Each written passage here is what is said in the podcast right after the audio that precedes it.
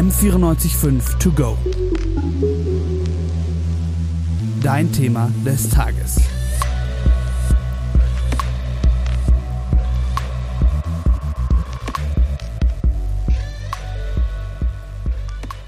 Our mother, Dr. Gulshana Baz, was detained in September 2018. Hello, my name is Andrzej Klimesh. I would like to testify again for Professor Abdulkadir Jalaluddin. Hi everyone, my name is Adila Sadir. I live in Boston, Massachusetts.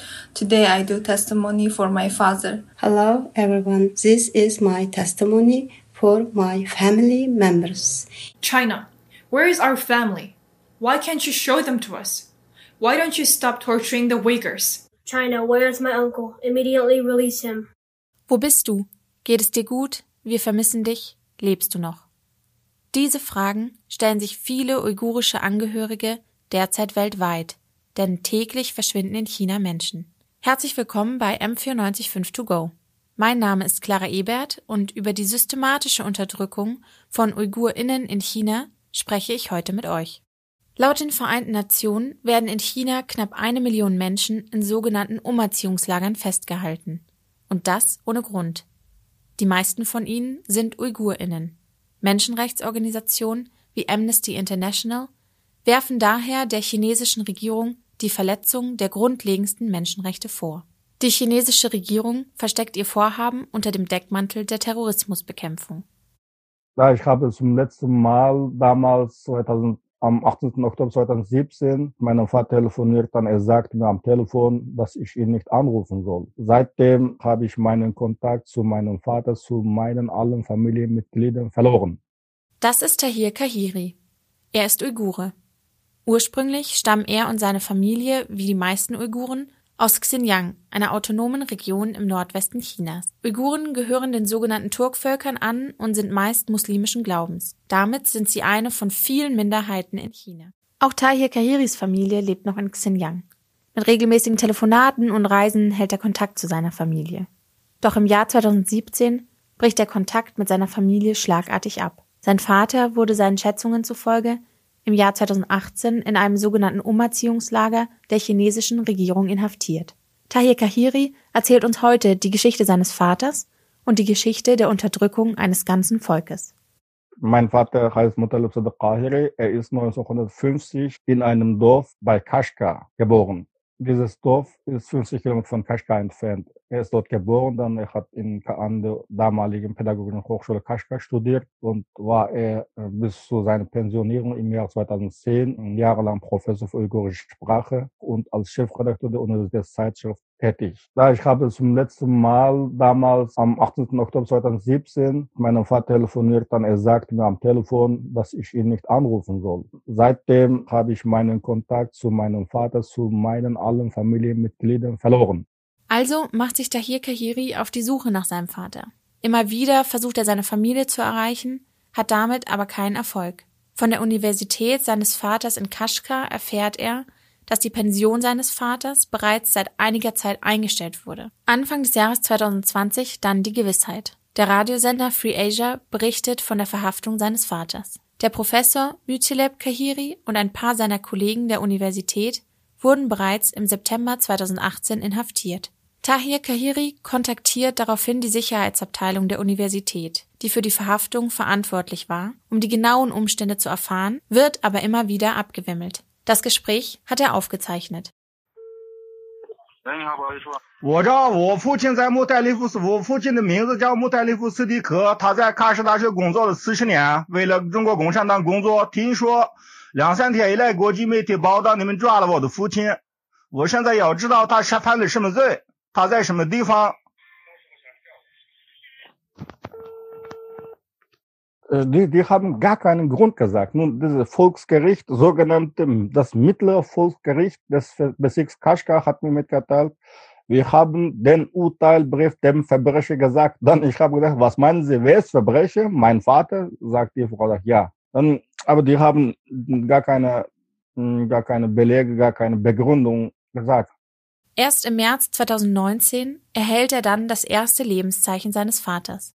Dann am 1. März äh, habe ich plötzlich eine Mitteilung äh, von China bekommen, dass mein Vater im Krankenhaus war. und dass er entlassen worden ist, dass er mich, dass er mit mir dringend sprechen soll. Daraufhin habe ich äh, meinem Vaters Handy angerufen, meinen, Vater, meinen Vater angerufen, dann äh, habe ich ein langes Videogespräch mit meinem Vater und mit meiner Familie geführt. Tahir Kahiri erzählt mir seine Reaktionen auf das Gespräch mit seinem Vater. Er ist geschockt, denn sein Vater ist sehr dünn geworden und seine Haare sind kurz rasiert. Man sieht ihm an, wie sehr er gelitten haben muss. Was in den Lagern passiert, erfährt man von ehemaligen Inhaftierten, die ihr Schweigen gebrochen haben. Betroffenen Berichten zufolge werden die Inhaftierten in engen Zimmern ohne Fenster gesperrt. Ohne Wasser, ohne Nahrung und ohne Hygiene. Gleichzeitig müssen die Gefangenen an Unterrichtseinheiten teilnehmen, die einer Gehirnwäsche gleichen. Sie müssen Mandariner lernen und der chinesisch-kommunistischen Partei huldigen. Ihre eigene religiöse und kulturelle Identität müssen sie ablegen. In dem Telefonat mit seinem Sohn betont Tahir Kahiris Vater immer wieder, dass es ihm gut gehe und fordert seinen Sohn dazu auf, nichts, was in den westlichen Medien berichtet wird, zu glauben. Außerdem bittet er ihn, sich in Deutschland nicht mehr gegen die chinesische Regierung auszusprechen. Niemand hat mir gesagt, dass mein Vater im Gefängnis oder im Umerziehungslager war. Alle, alle hm, hatten versucht, äh, das Verbrechen der chinesischen Regierung an Uiguren und an meinen Vater zu verstecken, weil der chinesische Staat höchstwahrscheinlich dieses Vorgehensweise, diese Vorgehensweise von meinen Eltern gefordert hat. Das heißt, mein Vater musste seinen Täter verteidigen. Das Land China ist in den letzten Jahren zu einem autoritären Überwachungsstaat umgewandelt worden. Jede Bewegung der BewohnerInnen Chinas wird überwacht, auch im privaten Raum. Dies berichten Untersuchungen von Menschenrechtsorganisationen wie Human Rights Watch. Tahir Kahiri nimmt daher an, dass sein Vater nicht frei mit ihm sprechen kann. Seit März 2019 kann er nur noch kurze Telefonate mit seinen Eltern führen. Gesprochen wird über belanglose Dinge. Darüber, wie es seinen Eltern geht, kann er nur mutmaßen. Ich darf nur seit dem, seit dem 2. März 2019, darf ich nur zwei Wochen einmal sehr kurz meinen Vater anrufen. Aber Telefongespräch muss, äh, laut chinesischer Regierung, darf ich nicht so lange reden. Das heißt, dass niemand hat mir gesagt, dass ich so sein, so machen soll, aber wenn das Telefongespräch mehr als zwei Minuten dauert, wird die Leitung automatisch gekappt, unterbrochen. Das heißt, daraus kann man ableiten, dass meine Eltern sich unter strenger Überwachung der chinesischen Regierung, Regierung befinden. Und ich, ich weiß es nicht, wie es meiner Familie und wie es meinem Vater dort wirklich geht, weil die dürfen nicht am Telefon sagen, was es ihnen wirklich geht. Das ist die sogenannte digitale Überwachung. Das heißt, die chinesische Staat ist überall. Ich habe, wenn ich jedes Mal meine Familie anrufe, mache ich mir Sorgen darüber, dass wann das, das Gespräch ja unterbrochen wird. Das heißt, immer diese, das Ziel des chinesischen Staates ist, liegt wahrscheinlich darin, dass die durch Angst die Menschen zu herrschen. Wir uns im Ausland befinden, äh, möchte der chinesische Staat uns schon durch digitale Überwachung äh, beängstigen. Zu seinen vier Geschwistern hat er seit dem Jahr 2016 keinen Kontakt mehr. Anfang des Jahres 2020 erfährt er aber, dass drei seiner Cousins ebenfalls verschwunden sind. Die Suche beginnt für ihn von neuem. Dass die Umerziehungslager existieren, kann die chinesische Regierung inzwischen nicht mehr abstreiten. Daher nennt sie diese Zentren zur Terrorismusbekämpfung. Neben den Berichten von Betroffenen und Angehörigen belegen zahlreiche Satellitenbilder und die sogenannten China Cables die Existenz der Lager und Hochsicherheitsgefängnisse in dieser Region. Die China Cables sind geheime Dokumente der Kommunistischen Partei Chinas, die die genaueren Lagerumstände, direkte Anweisungen an das Wachpersonal und die damit verbundenen Ziele Chinas aufdecken. Diese wurden 2019 veröffentlicht und von Journalistinnen weltweit ausgewertet. Über die bewegende Geschichte von Tahirs Vater und die Hintergründe der dortigen Situation spreche ich mit Hannah Burdorf. Sie ist Doktorandin an der Universität in Newcastle, England und schreibt gerade ihre Doktorarbeit über die Benachteiligung von uigurischen Kindern im chinesischen Bildungssystem. Infolge ihres Studiums lebte sie für einen längeren Zeitraum in der Xinjiang-Region und reist dort immer noch hin, um Freunde zu besuchen. Sie erklärt mir die Hintergründe vor Ort. Viele Uiguren beschreiben sich als Menschen zweiter Klasse, also sie fühlen sich ausgegrenzt und aufgrund der Dominanz der, der Chinesen ähm, und der chinesischen Regierung passieren dann Dinge wie, ähm, dass Uiguren von gewissen Jobs ausgegrenzt werden, dass sie benachteiligt werden. Im Jahr 2009 eskaliert die Situation vor Ort. In der Hauptstadt der Region in Urumqi kommt es zu großen Demonstrationen. Viele UigurInnen gehen auf die Straße, um sich für ihre Rechte stark zu machen. Der Protest wird von den chinesischen Sicherheitsbehörden vor Ort niedergeschlagen. Es kommt zu gewalttätigen Ausschreitungen auf beiden Seiten. Der Konflikt verschärft sich. Immer wieder gibt es Terroranschläge in der Region, die extremistischen uigurischen Gruppen zugeschrieben werden. Bis 9-11 hat die chinesische Regierung Uiguren, die sich gegen die Regierung gestellt haben, eher als Separatisten bezeichnet. Und nach 9-11, nachdem dieser, die größten Teil der westlichen Welt von, sagen wir mal, einer Islamophobie gepackt wurde, hat sich die chinesische Regierung auch davor gehängt an diesen, ähm, oder hat dieses mit als Grund genommen, um zu sagen, liebe Welt, guckt uns an, wir haben hier auch Terroristen. Das heißt, die Uiguren in ihrer Unzufriedenheit ähm, die, wenn es dort mal kleinere Ausbrüche von ähm, entweder Gewalt oder Demonstration, häufig waren das auch nur Demonstrationen gegeben hat, dann wurden die Leute auf einmal, waren das keine Separatisten mehr, sondern Terroristen. Und so hat China sich an dieses Narrativ angekoppelt, wir haben hier auch Terroristen. Die chinesische Regierung geht immer härter gegen Uiguren und Uigurinnen vor. Infolge der Demonstrationen gibt es zahlreiche Verhaftungen. Die Überwachung wird verschärft. Jede Bewegung wird mit Überwachungskameras aufgenommen, auch im privaten Raum. Die Regeln vor Ort werden immer strenger. Die BewohnerInnen in Xinjiang berichten, dass jegliche Ausübung ihrer muslimischen Religion und Kultur unter Strafe gestellt ist eine Uigure sagte, wir haben zwei, drei Jahre kein Gesicht mehr gewaschen, weil wir Angst hatten, dann die Polizei zu uns kommt, dass wir, dass wir Vorbereitung äh, für Gebet machen. Hanna Burdorf war in den Jahren mehrmals vor Ort und schildert mir die starken Sicherheitskontrollen, die sich vor allem gegen UigurInnen richten sollen. Sobald man rausgeht, gibt es sehr viele Kameras. In anderen Regionen Chinas auch. In Xinjiang aber dann auch vermehrt mit äh, Gesichtserkennung. Jetzt ist es auch so, dass man in viele Häusereingänge nur noch mit seinem Ausweis reinkommt. Der ist mal also maschinenlesbar. Und dass man dazu noch sein Gesicht scannen muss, das muss man auch die ganze Zeit an diesen Polizeikontrollen machen. Dann gibt es auch dieser digitalen Überwachung zusätzlich manuelle Überwachung, würde ich mal sagen. Leute der Regierung, die in, ähm, keine Ahnung, in einem Stadtviertel leben, äh, gehen von Haus zu Haus, um Leute zu fragen, wie denn so ihr Leben ist und ob ihnen irgendwas fehlt. Also erstmal alles ganz freundlich. Aber die fragen auch Fragen, wie religiös man ist, ob man ins Ausland gereist ist und so weiter und so fort. Das heißt, es werden so, man könnte sich das wie Stasi-Dokumente vorstellen, angelegt. Die Doktorandin beobachtet im letzten Jahr, dass die sogenannten Umerziehungslager abgebaut, dafür aber das Hochsicherheitsgefängnissystem aufgebaut wurde. Die Vermutung nahe, dass parallel zu diesem Lagersystem wurde ja auch das Gefängnissystem ausgebaut. Also parallel 2017, als Leute in Lager gesteckt wurden, wurden die Fälle, die als besonders bedrohlich und kriminell gesehen wurden, zu Gefängnis verurteilt. Also von 2016 auf 2017 haben wir zwischen, ich glaube, fünf oder zehnmal, je nachdem, welche Zahlen man sich anguckt, mehr Gefängnisverurteilungen, also von Kriminalfällen. Und das, dieses, diese hohe Zahl geht weiter. Die geht einmal extrem hoch 2017. Das heißt, parallel zu diesen Camps haben wir viele Leute, die ins Gefängnis gesteckt werden. Und das zieht sich weiter durch bis 2019. Und von äh, Familienangehörigen wissen wir, dass so seit 2000, Mitte 2019 wird nicht mehr ausgesagt, dass meine Verwandten sind in ein ähm, Lager gesteckt worden. Das hören wir nicht mehr seit Mitte 2019 oder nur vereinzelt, sondern entweder sie sind immer noch nicht zurückgekommen oder sie wurden zu zehn Jahren Gefängnis verurteilt. Eine ähnliche Geschichte wie die von Tahir Kahiris Familie erzählt mir Abduksukur Abdurixit. Er ist ebenfalls Uigure aus der Xinjiang-Region in China, lebt aber bereits seit Ende der 90er Jahre mit seiner Frau und seinen zwei Söhnen in der Schweiz. Er erzählt mir, dass sein Bruder verhaftet und zu einer Freiheitsstrafe von zehn Jahren verurteilt worden ist.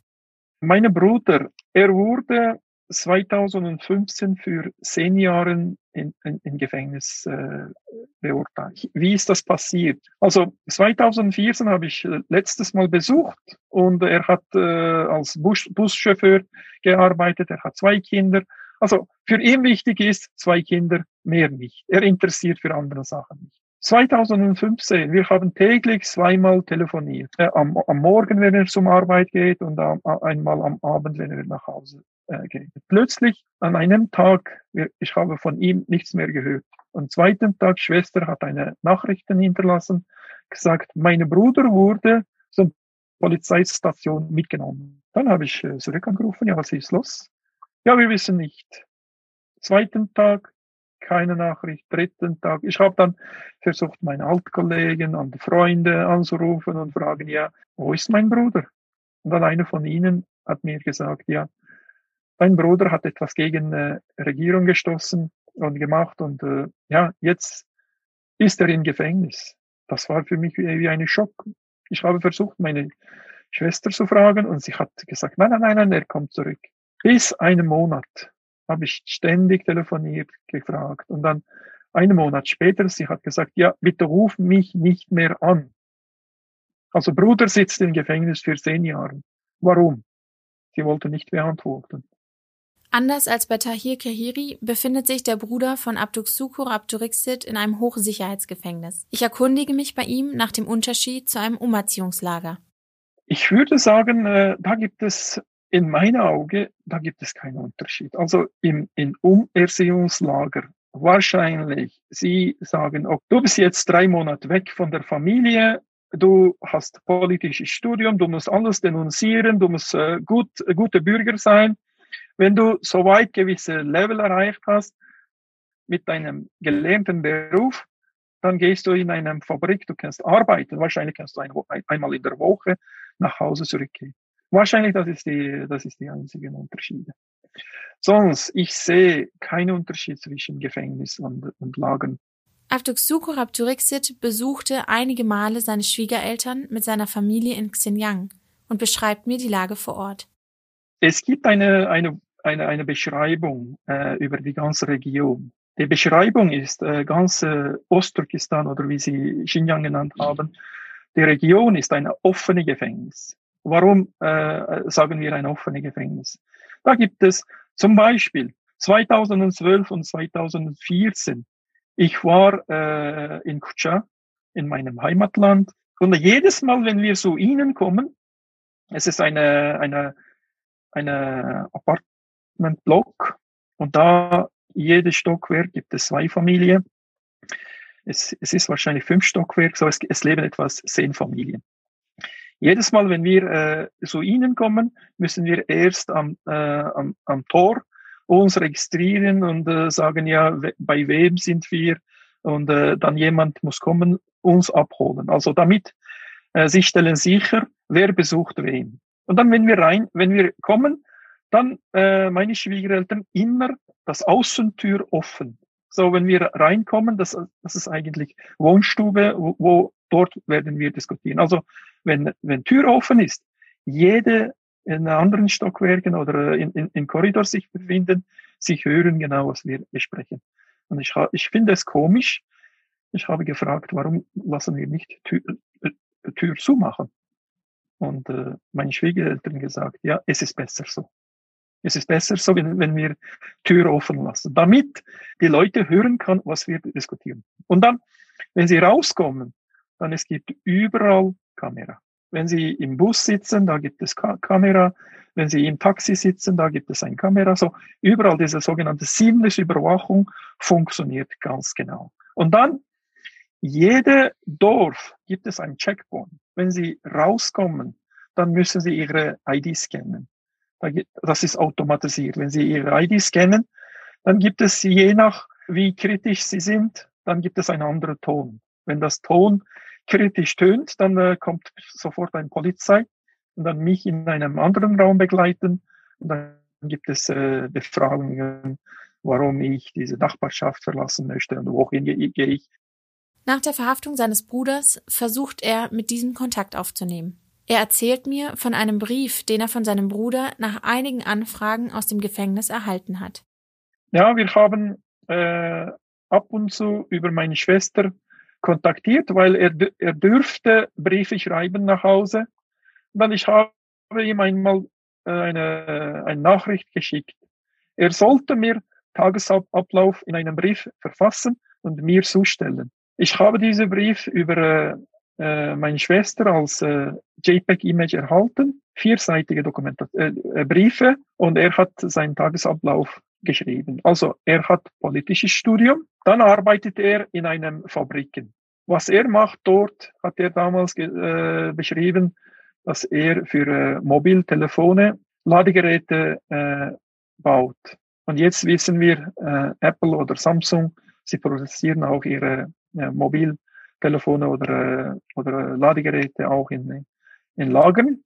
Also es kann sein, dass eine oder andere wurde von meinem Bruder produziert.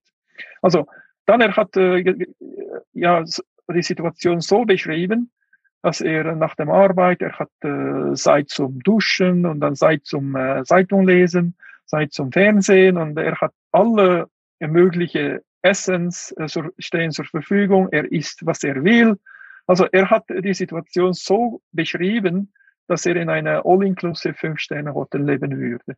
Also dann wusste ich, dieses, dieser Brief, äh, dieser Brief, er hat nicht selber geschrieben hat, sondern äh, wegen Anweisung von Aufsicht, äh, von, von, von Gefängnis, er hat das geschrieben.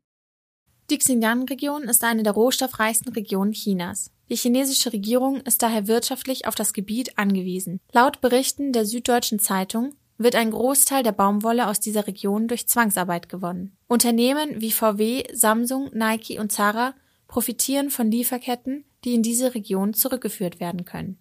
Aber nicht nur sein Bruder ist inhaftiert, auch in der Familie seiner Frau sind Menschen verschwunden, unter anderem sein Schwager, der Bruder seiner Frau. Zu Arbeitskolleginnen und Schulfreunden ist der Kontakt schon lange abgebrochen. Auch zu seiner Schwester und Verwandten hat er inzwischen keinen Kontakt mehr. Eigentlich äh, die einzige Communication äh, Kanal war äh, WeChat. So, äh, wir haben auch WeChat bei uns im, in, einem, in einem separaten Handy installiert und dann könnten wir über äh, mit Freunden und Verwandten kommunizieren. Aber das war bis 2018. Dann plötzlich die Freunde und äh, Verwandte haben angefangen, uns zu blockieren. Und äh, es war für uns wirklich eine traurige Situation. Das war der einzige Weg. Wir können mindestens äh, uns gegenseitig Hallo sagen können. Wenn nichts anderes wäre, einfach eine Hallo wäre auch äh, gereicht. Und dann plötzlich äh, zum Beispiel, äh, wir sagen auch Salam Aleikum, wenn wir uns äh, äh, begrüßen. Und dann, äh, wenn wir uns verabschieden, dann äh, wir, wir nutzen irgendwas mit Allah oder Huda, irgendwas. Und dann, äh, sie haben uns gesagt, ja, bitte solche Wörter nicht mehr benutzen. Und genau diese Seite, auch internationale Medien, haben angefangen zu, zu, zu publizieren, ja, gewisse Wörter werden nicht mehr toleriert. Es gibt äh, gewisse äh, Restriktionen. Ja, die, die blockieren oder, oder uns äh, aus den äh, gewissen Gruppen rauszukicken, üb, äh, nach und nach üblich geworden, dann haben wir die Realität akzeptiert. Aber äh, bis der letzte Familienmitglied, letzte war 2019, meine Schwester hat mich auch blockiert und gesagt, ja, ja, wir müssen uns verabschieden, also ja, schreib uns nicht mehr. So brutal. Sie hat sich verabschiedet.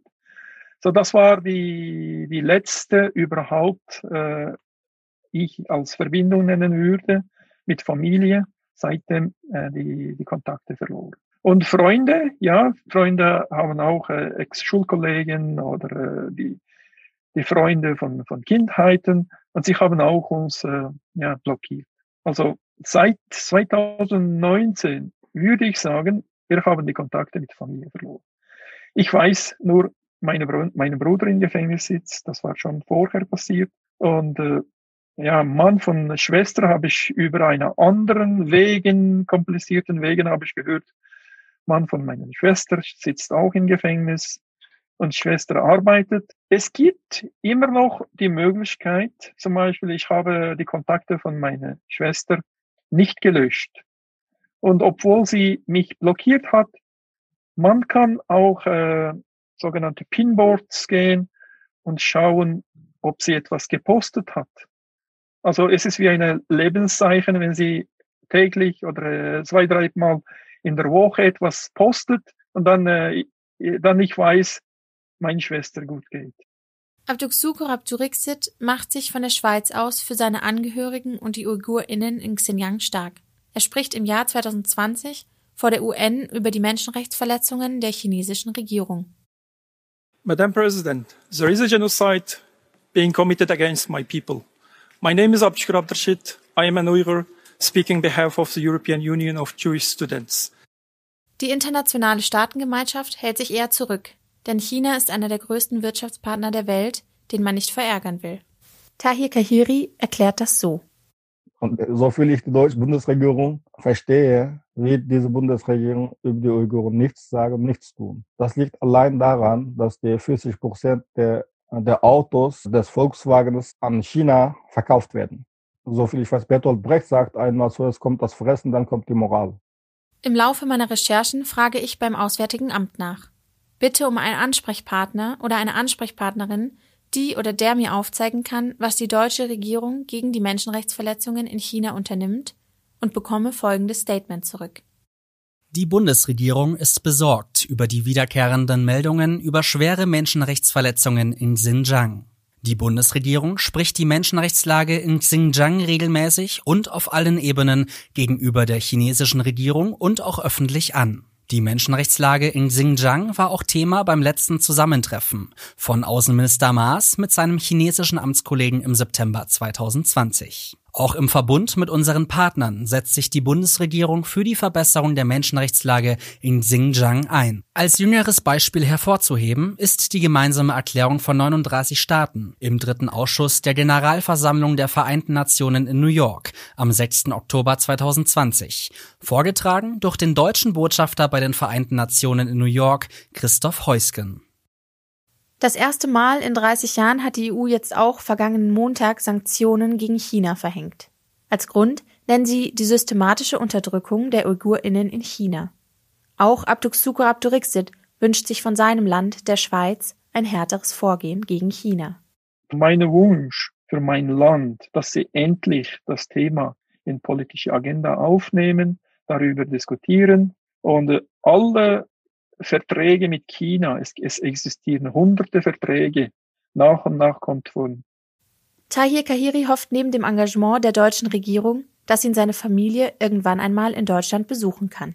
Derzeit sieht das schwierig aus, denn die Reisepässe seiner Eltern wurden im Jahr vor der Verhaftung seines Vaters von der chinesischen Regierung zur sicheren Verwahrung entwendet. Im Nachhinein führt Tahir Kahiri ein Zeichen für die anstehende Verhaftung seines Vaters. Zurück nach China kann er nicht mehr äh, die Mehrheit der Uiguren im Ausland ist durch die Unterdrückung der chinesischen Regierung von der eigenen Heimat vertrieben worden. Weil das, das Problem ist, da ich in vielen deutschen Medien und internationalen Medien darüber gesprochen habe, dass mein Vater verschwunden ist, dass Uiguren dort unterdrückt werden, kann ich nicht nach China zurückkehren. Wahrscheinlich ich bekomme, bekomme ich kein Visum. Wenn ich auch Visum bekommen würde, kann eine Reise nach China für mein Leben gefährlich sein.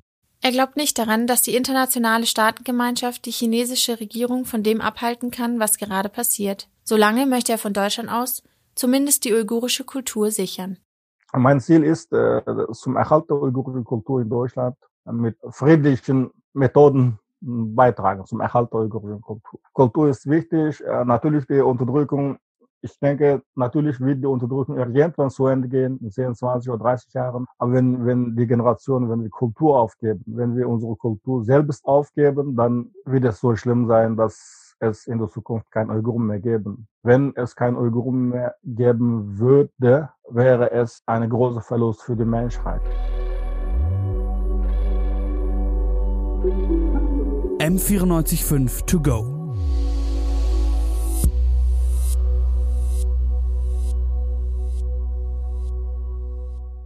M945 To Go ist eine M945 Produktion. Ein Angebot der Media School Bayern.